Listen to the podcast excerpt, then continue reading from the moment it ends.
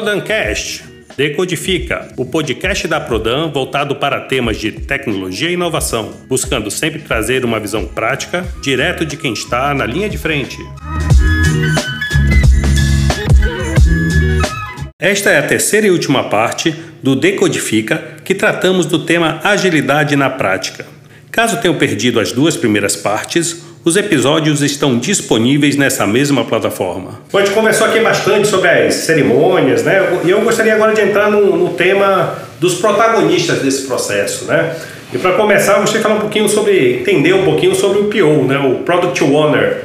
Assim, falar um pouquinho do, do papel dele, uh, como é que ele tem que se preparar aí para as cerimônias que ele participa, né? Porque ele, ele que tem, detém aí todo o conhecimento aí do, do produto, da, da ordem que as coisas têm que ser entregues. Então, como é que ele, desde a ação dele dentro do processo, como o pré também, né? O que, que ele tem que trazer aí para a equipe para que isso, para que esse entendimento do time ele seja mais redondo. Gostaria de entender um pouquinho mais essa questão do Product Owner.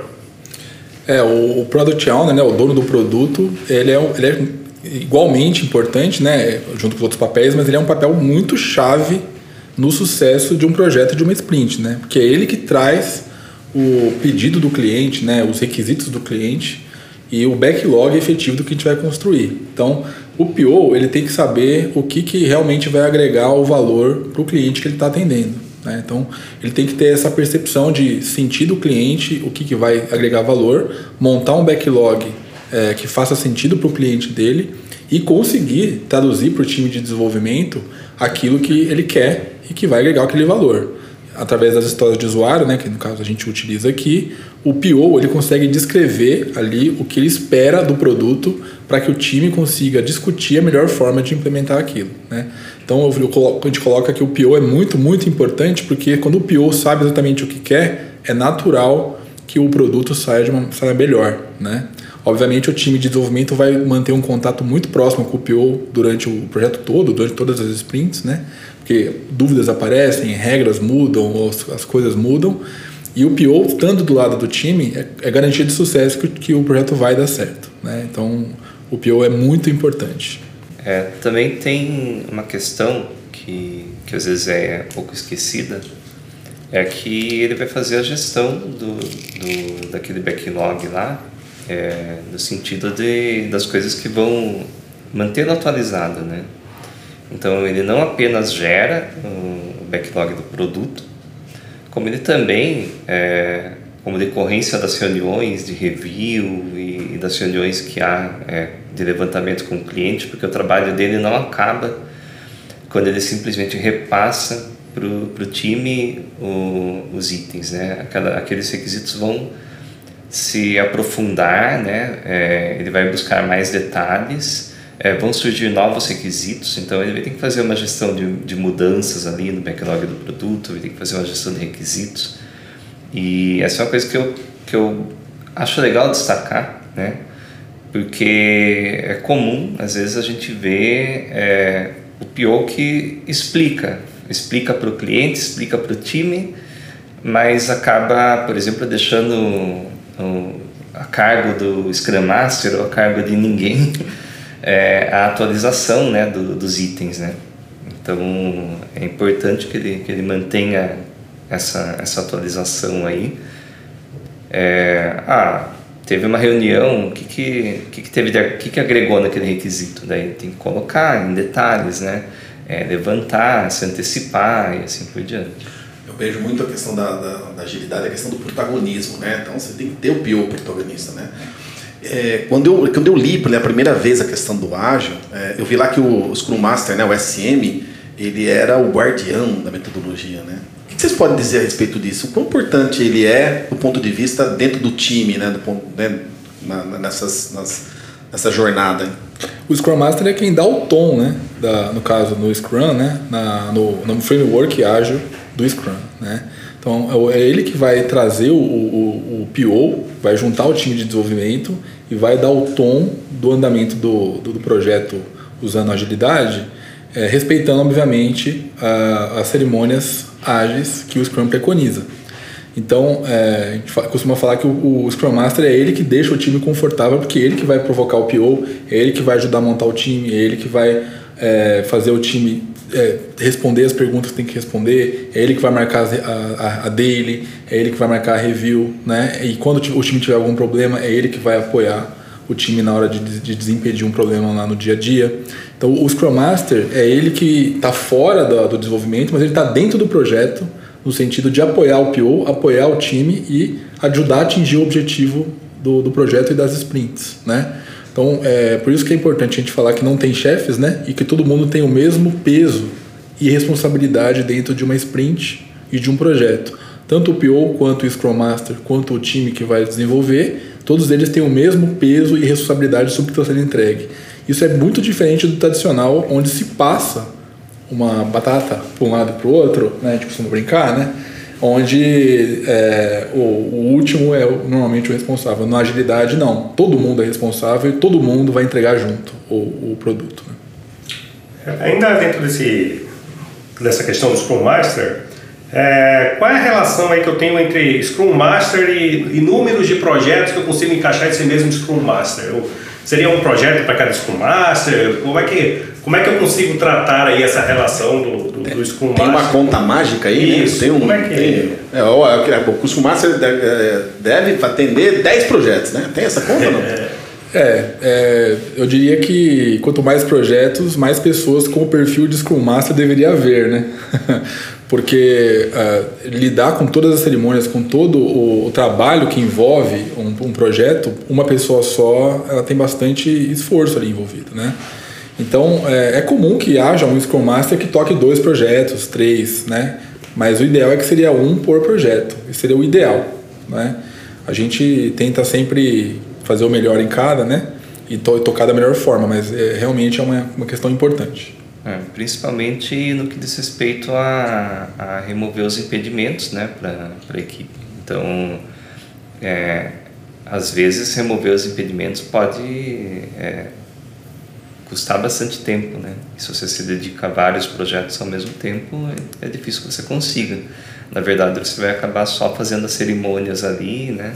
E, e não vai, vai acabar não ajudando tanto a equipe. Então, é, é, é nesse ponto, né, quando vocês comentam essa, essa questão dos papéis, né? a gente vê aí que o time de desenvolvimento também ela tem, ele tem realmente uma, uma, uma participação muito interessante, né? Porque o time de desenvolvimento é aquela reunião de todos os perfis que não são nem o PO e nem o Scrum Master, né? E essa questão do engajamento aí se faz muito presente. É, Mônica, assim, você vê nessa questão do, do, do, engajamento dos times aí no caso? Uhum. Não só o Scrum, né, mas qualquer outra metodologia, seja ágil, seja a tradicional, é, depende muito do engajamento da equipe. O engajamento é fundamental, independente né, do, do, da, da abordagem. Né? Eu vejo dessa forma. Né? Que para se tornar efetivo e eficaz, o engajamento é, é, a motivação da equipe e a vontade de entregar e atingir o objetivo, né? Que o objetivo final é entregar o software e a satisfação do cliente em ter o software do jeito que ele requisitou, né? Então, é, o engajamento da equipe é, muito, é fundamental. Assim, os líderes também precisam ser um exemplo, na minha visão, né? E demonstrar esse comprometimento também. Né? Então, deve fornecer, em relação à abordagem ágil, né? esse é o exemplo, e deve fornecer o apoio e orientação, compartilhar insumos, informações, vivências né?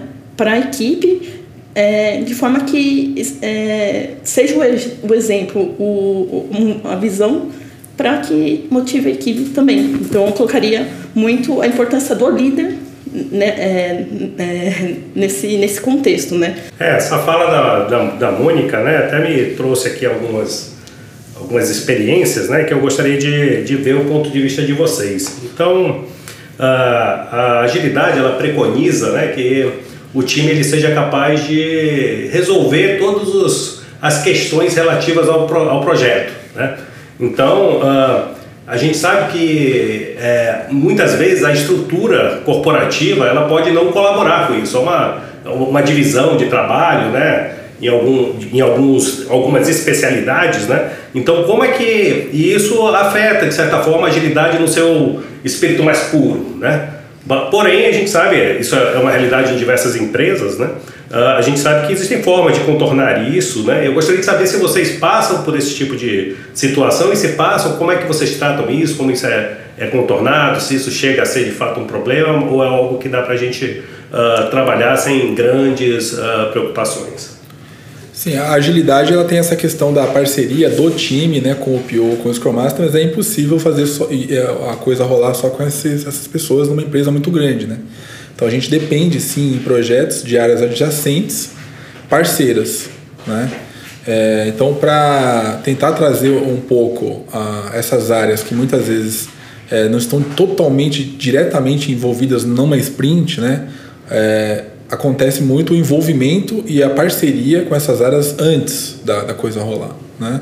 Então, quando começa um projeto, por exemplo, é comum a liderança daquele projeto, o próprio PO, junto com o Scrum Master, já envolver os, as lideranças dessas áreas adjacentes e parceiras para que elas tenham ciência do que vai acontecer, já se preparem. Muitas vezes elas já destacam pessoas que vão é, ficar responsáveis por apoiar aquele projeto e elas ficam meio que é, ao lado, né? Ali, é sempre dando aquele apoio.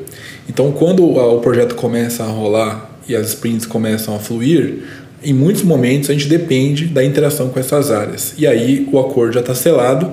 E quando é, por algum motivo isso não acontece, a gente tem o apoio do Scrum Master que vai, obviamente, usar aquele pré-acordo que foi feito lá atrás para desimpedir ou alguma coisa que dependa disso, né? Então as áreas adjacentes numa empresa grande, elas também são parte da resolução e da, da entrega, né?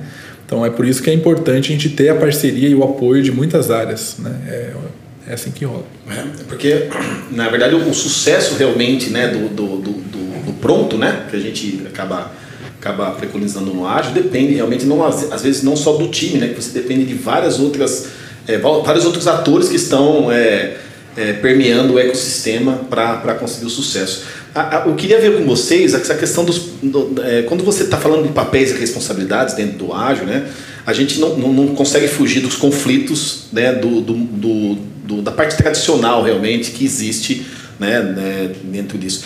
Eu queria saber um pouquinho de vocês essa questão dos conflitos que acontecem com a questão que a gente chama do back-office. Né? O que vocês poderiam falar a respeito disso? É, é, normalmente um time ágil ele é autocontido, né? Então a gente entende que ele está trabalhando ali com um objetivo comum, que é entregar o projeto e é sprint, né? Então é comum que outras pessoas, às vezes um chefe, chegue e atravesse a discussão e tente mexer naquele equilíbrio que o time ágil está mantendo. Então isso é, tem que ser gerido pelo Scrum Master, né? É um desafio em empresas que têm uma questão tradicional mais forte, né? Então, é, quando isso acontece, a gente tem que ter o jogo de cintura ali para gerenciar e causar o menor impacto possível no projeto. Né? Outras coisas que acontecem, né, que tem a ver muito com o back office, é que além do projeto, nós temos que lidar com o dia a dia corporativo. Né? Então, às vezes a pessoa tem um papel de PO, mas ela também tem que, é, de repente, é, fazer um contrato, ela tem que interagir com o time dela do ponto de vista mais administrativo. Né? isso tudo também é um, é um trabalho a ser feito dentro de uma organização que não tem necessariamente a ver com a entrega do valor daquele projeto. Então, conciliar tudo isso é um desafio para as pessoas que atuam em projetos ágeis, né?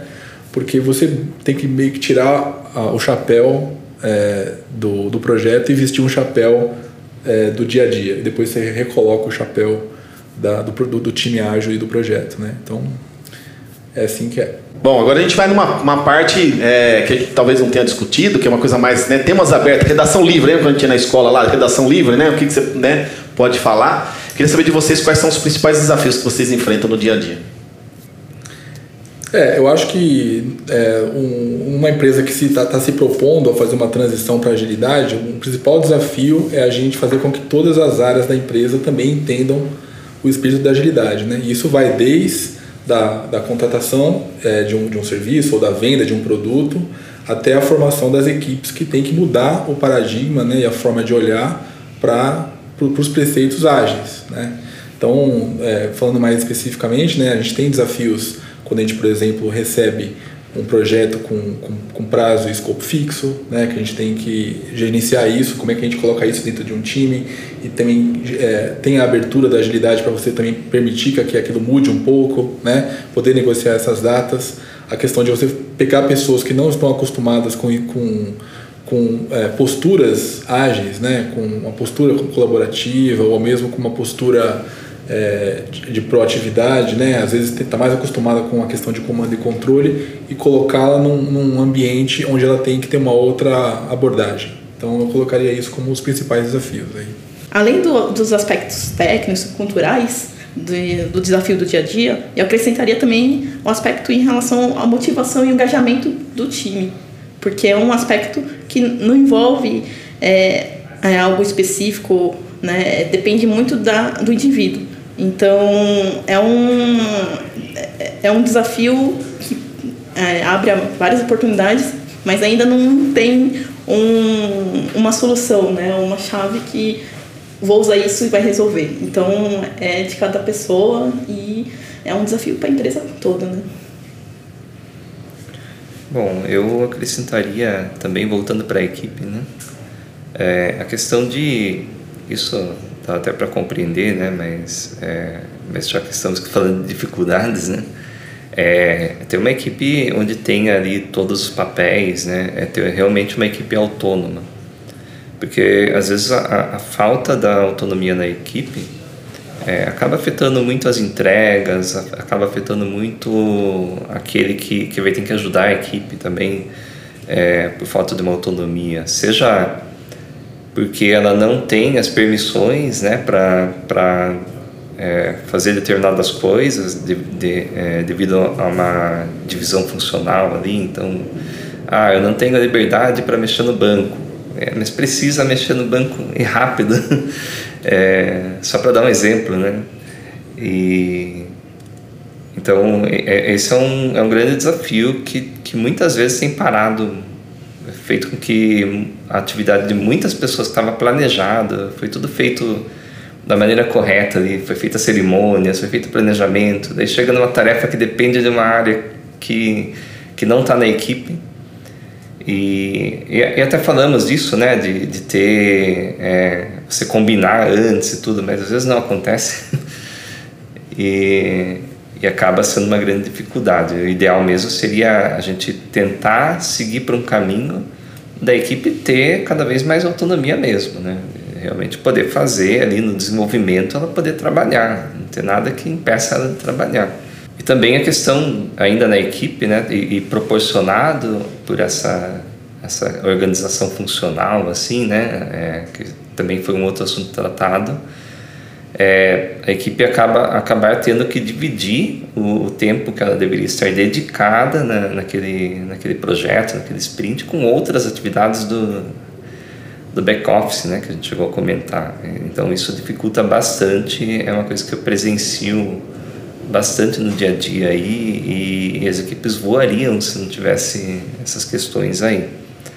É, e outra questão também é, por mais que a gente foque nas pessoas, né, muito mais do que processos, é, também, se a gente for parar para pensar dentro da, das atribuições de cada papel, que a gente chegou a comentar, ainda falta, de repente, é, uma questão quando, quando às vezes a gente não tem as ferramentas adequadas, a gente está trabalhando é, no home office, por exemplo, é a questão de alguém que possa preparar todas as ferramentas e que elas sejam integradas e seja fácil da gente preparar isso para a equipe, né, para a equipe poder trabalhar. Isso facilita também bastante o trabalho da equipe. É, no meu caso particular, é, em relação a contratos, isso não tem sido um grande problema, porque a gente foi é, trazendo a cultura ágil para o nosso cliente. Então, normalmente quando a gente faz os projetos, a gente é, parte de um, de um escopo pré-definido, porque ainda, ainda se faz assim, né? A gente faz, faz uma estimativa inicial lá e eles concordam no começo mas eles já estão acostumados a saber que aquilo não é o que o final, né? Tudo aquilo lá só que eles vão receber. Eles já percebem, devido a, a fazermos as reviews, termos uma colaboração bem próxima deles, que aquilo vai mudando. Mas nem todo, nem é, e aí é, talvez eu só tenha que me preocupar ali na hora de, de fechar o, o de repente o faturamento daquele projeto, daquele sprint, em garantir que seja tudo muito bem documentado, mas às vezes eu não preciso, não tenho uma rigidez na mudança, né? Agora nem sempre é assim. Então tem alguns tipos de contrato que, que vão exigir que já parte de um escopo fechado e aí você tem toda aquela complexidade da gestão de mudanças do projeto tradicional que você vai acabar trazendo, se não for para um dos papéis do, do Scrum, para um gerente de projetos, para alguém que vai ter que ficar cuidando aí desse, de tudo isso daí que gera um overhead enorme, né? É, eu que já vivi as duas experiências, é, digo que a, a gestão de mudanças, quando ocorre de maneira como a gente faz no ágil, né, é, que seria o ideal, é, é, muito mais fácil, né? A gente não gasta tanto tempo com isso e, por outro lado, tem muito menos estresse, né, com o cliente, desde que ele compreenda, né? Desde que a gente consiga fazer compreender que é, que aquelas mudanças que estão sendo apresentadas e tudo são o que é necessário para atender o, o que agrega valor para eles. Bom, estamos chegando aí ao final do nosso episódio. E qual a mensagem que vocês gostariam de deixar para as pessoas que querem iniciar nesse mundo da agilidade e ainda não tiveram oportunidade? Por favor. Posso começar? Ladies first. Olha, eu gostaria de recomendar um livro para quem deseja conhecer mais sobre o Scrum, que é uma leitura bem rápida e fácil, com muitos exemplos reais, inclusive. E não é um livro meu, não é uma publi, é porque eu gostei mesmo, indico, que é o título do livro é o Scrum, a arte de fazer o dobro do trabalho na metade do tempo. É um livro que eu tô aqui com ele. Eu vou marcar aqui, hein, Vou ler esse livro. Muito legal. No, no título já gostei. e digo mais, o autor, ele é só o, o co-criador do Scrum. Então, é, são, são exemplos reais que ele vivenciou quando ele precisou, né? Então, ele criou e foi através desse, desses exemplos. Por isso que eu recomendo, achei muito legal, uma leitura bem tranquila. Assim, costumo dizer que quem tem vontade sempre acha um jeito, um jeito ou encontra um meio, né, para poder aprender. No caso seria para aprender, né, entrar nessa abordagem da, de um contexto ágil, né. Aí, se você tem vontade, tem uma informação, tem muita informação na internet, muitos livros, muitas pessoas em volta para trocar figurinhas, né. Inclusive, se quem quiser falar comigo, sou disponível, né? E de, demonstre interesse também, deixe claro, né, suas vontades, que as, oportun, as oportunidades aparecem. Se não aparecer, crie a oportunidade e tente mudar algo que está no seu alcance, né? Que sempre terão sempre pessoas olhando, né? Me falaram uma vez isso, né? Sempre trabalhe e que alguém está olhando o seu trabalho, né? Você pode achar que não, né? Mas sempre tem alguém olhando. É, seria isso. E agradeço a todos aqui presentes, equipe do Producast, pelo, pelo todo o suporte, atenção com a gente. Agradeço a todos da mesa do podcast. Foi um prazer compartilhar e espero que nosso podcast tenha agregado e estimulado também a vontade de conhecer e aprender cada vez mais de quem está nos ouvindo, né? Dessa abordagem ágil. Ou, ou qualquer outra abordagem que talvez a gente comente, mas acaba é, exponenciando para até outros aspectos, né? E aí fique à vontade para conversar comigo e bater um papo. Muito obrigada. Bom, seguindo um pouquinho na, na linha do, do que a Mônica falou, e até para trazer um pouco da experiência, né? É, para quem quer começar no ágil, né? Tem, tem essa questão de, de estudar, né? De, de buscar. É, mas é preciso começar porque o próprio, o próprio ágil tem, tem essa questão, né? Da gente ir aprendendo e chegando a uma melhoria contínua. Então, eu trago isso da, da nossa experiência aqui. Quando começou, não foi perfeito. Tinha um monte de coisas, muitas questões culturais e tudo mais que a gente foi adaptando. E não tem problema a gente começar de uma maneira meio híbrida ali, que, que não é o, perfeito, né? né? Da maneira como é, por exemplo, pegando o Scrum, não é o Scrum do jeito que ele deveria ser, a gente não está usando pontos, está usando horas e, e, e, várias outras coisas aí. Mas conforme a gente vai caminhando, a gente até vai vendo quais são os itens mais importantes que a gente vai tratar. Então, por exemplo, a questão de pontos, a gente está começando a trabalhar nisso nos últimos seis meses, mais ou menos. É, se eu pensasse nisso lá no começo, não era prioridade naquela hora. Então é, é, é a ideia do valor, né? O que, qual, qual que era, o que, que ia agregar mais valor no momento inicial lá, quando a gente não tinha ágil, não tinha nada? Ah, fazer determinada coisa. Daí, a hora que a gente começou a incorporar isso no, nos sprints, nos projetos, aí a gente passou a, a, pegar outra dor, outra coisa que a gente poderia melhorar e, e assim vai evoluindo. Mas o importante é começar, porque se você não começa, você vai estar lá naquele degrau lá embaixo, onde você tem uma visão, não tem uma visão de do que você vai precisar fazer para dar os próximos passos, né? Então tem que começar. Acho que é, é o conselho que eu daria aí da nossa experiência. Uma bela dica, né, gente? A prática, né? Bom, também queria agradecer mais uma vez o convite aí. Foi uma honra estar com vocês aqui hoje. É, compartilhando conhecimento, aprendendo, né? E batendo um papo sobre esse, esse assunto que me é muito. É, que eu aprecio muito, né? E é, me coloco à disposição aí para precisarem aí de, de apoio nesse assunto, no que eu puder ajudar, estarei disponível aí. É, e pegando o gancho do Hudson, para começar, né? Vocês podem, acho que, consultar a gente aqui, que a gente já está vivenciando isso há um tempo na empresa, né? tanto a Mônica quanto o Hudson, quanto eu, quanto outras pessoas na Prodan, são, é, a gente não são mais early adopters, porque já está bem rodado isso, né? mas eu acho que tem muitas pessoas na Prodan, especificamente na nossa empresa, que, que já estão trabalhando com essa abordagem, já tem um, um, esse olhar, né?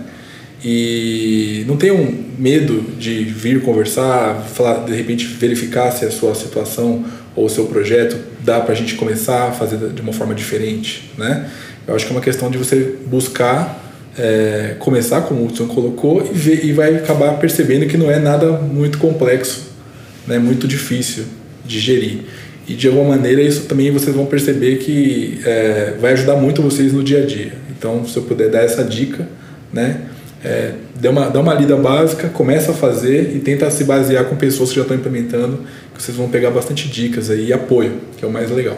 E eu também queria agradecer é, o Ricardo aí, o Gustavo, né, e todo o pessoal que organizou o podcast, né, é um assunto muito atual, que nós temos nos esforçado muito aqui na companhia para poder apoiar os times, as pessoas, né, mas eu queria também agradecer é, fortemente a, as pessoas que têm topado trabalhar com a gente dessa forma, né? Nós temos várias pessoas na Prodan que têm é, vi, vivido isso junto com a gente, né? E ajudado a gente a melhorar a cada dia, né? Tanto na, na minha gerência quanto nas outras gerências, os nossos clientes. Então, é, eu agradeço a todos por estarem sempre abertos a melhorar e a tentar mudar para uma forma melhor de trabalhar. E podem contar comigo também. Muito obrigado. Bom, pessoal, esse foi o nosso primeiro episódio do nosso podcast Decodificando. Queria agradecer de coração. Mônica, muito obrigado. Hudson, muito obrigado. Carlos, muito obrigado. Né, que, que, que compartilhou esses conhecimentos com a gente, né, principalmente da questão bem prática da coisa, né, porque a gente sabe que vocês no dia a dia estão quebrando pedras, né, vocês estão participando de uma mudança cultural da empresa é, dos locais, das equipes que vocês estão passando. Né? Vocês estão modificando vidas, né? até modos de trabalho. Isso é muito importante quando a gente é, olha do ponto de vista é, de, de, evolução realmente. É, é, da forma como a gente desenvolve software. Né? Queria agradecer demais aqui o time de apoio nosso do, do, do, né, do da área de comunicação, é, que, que, que nos apoiou muito aqui no caso. Agradecer a Binader, o Eduardo, né, que também, né, é, junto comigo, a gente criou um pouquinho dessa roteirização. É, e nos vemos nos próximos é, episódios. Fiquem ligados, que vai ter muito conteúdo legal, né, Binader? Com certeza. Tchau, tchau, pessoal. Abraço. Um abraço e até o próximo episódio. E este foi mais um Prodancast. Não se esqueça de curtir e compartilhar.